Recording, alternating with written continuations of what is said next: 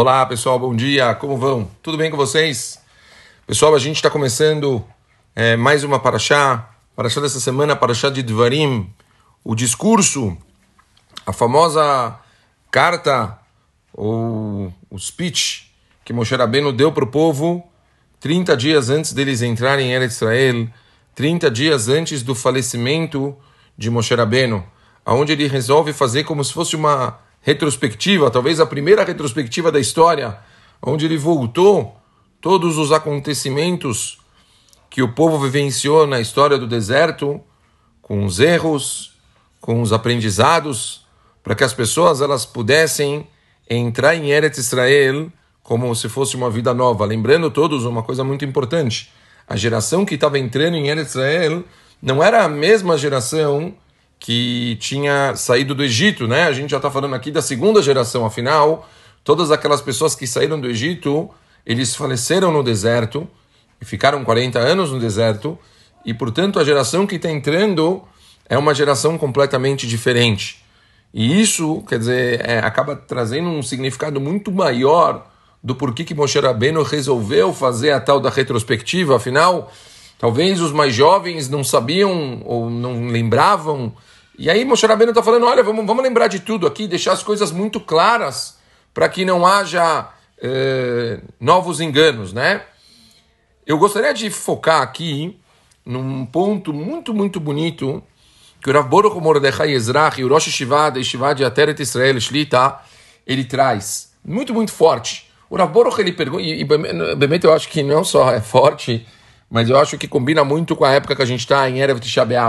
O Rav Baruch, ele fala Olha, você já percebeu que é interessante que pessoas grandes, quando eles é, é, vão dar essa, esse, o que a gente chama de torreral, essas broncas, esses ensinamentos mais duros que a gente vê na Torá, em geral a gente ouve eles quando as pessoas elas estão é, mais tipo focadas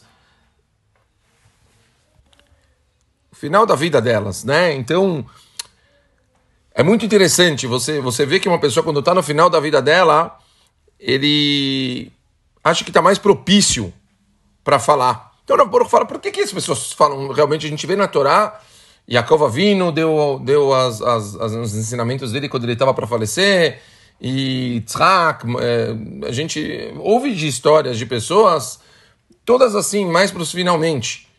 Por que nos finalmente? Por que não antes? A gente vê hoje em dia normal, quer dizer, os pais cobram os filhos, os pais dão bronca para os filhos, os pais reclamam, falam, ensinam. Por que, que naquela época eles é, demoravam tanto? Porque era uma coisa que se fazia no final. E Bemeto Midrash traz o medo que os pais tinham que, de acordo com o que fosse falado, as, pode ser que os filhos ou os respectivos né, parentes ou quem fosse receber a bronca ia se desviar, ia se ofender, se desviar do caminho, buscar coisas diferentes. É, aqui um exemplo interessante que o Midrash traz, fala que Yaakov quando falou, quando foi falar com Reuven, ele tinha medo que Reuven talvez ia pegar o caminho do irmão de Yaakov Esav, que era uma pessoa ruim. Quer dizer, imagina, eu acho interessante que hoje em dia a gente tanto fala para os é, pais, né? Olha, as crianças são frágeis, as crianças nessa geração, elas tem, tem que ter muita delicadeza quando a gente fala alguma coisa, mas, mas é muito interessante, porque aqui a gente está vendo que desde a Torá já tinha esse cuidado, não, não falava assim é, qualquer momento. E o Rav ele usa uma expressão impressionante. O Rav ele escreve para uma pessoa, primeiro, a pessoa tem que saber dar tohaha, quer dizer, ela tem que estar, tá, ela tem, ele fala assim, primeiro, antes de tudo, o cara, a pessoa, ela tem que estar tá propícia para poder dar torrará, torrará. Que isso, propícia? O cara tem que ser um exemplo. Se você vai falar para alguém de alguma coisa, que seja algo que você já faz. Se você não, não é um cara que tem esse comportamento, como você pode falar para uma pessoa fazer aquilo? Então, primeiro, a pessoa tem que ter a possibilidade de poder fazer, falar para os outros. Segundo, a fala da Boroch, olhem que interessante. A pessoa tem que saber falar torrará, ou seja, tem, tem que se fazer com jeito, com, com, com doçura, com estilo, com, com, com, uma. A coisa tem que ser feita de um jeito correto. E por fim, escreve Rav Boroch, Você tem que fazer Torrihá para alguém que vai saber receber Torrihá, para alguém que vai ouvir o que você está falando. Não adianta nada você for falar para uma pessoa que ele não está nem disposta a ouvir. E aqui, pessoal, eu acho que, Bemet, é, não tem como não dizer que isso aqui que o Rav está trazendo para a gente são coisas muito, muito práticas para a nossa vida. Vamos tentar então falar rapidinho sobre cada um desses três pontos. O primeiro, ser um exemplo. É muito importante que tudo que você vai falar para uma pessoa, você tem que ser uma pessoa que pode falar aquilo.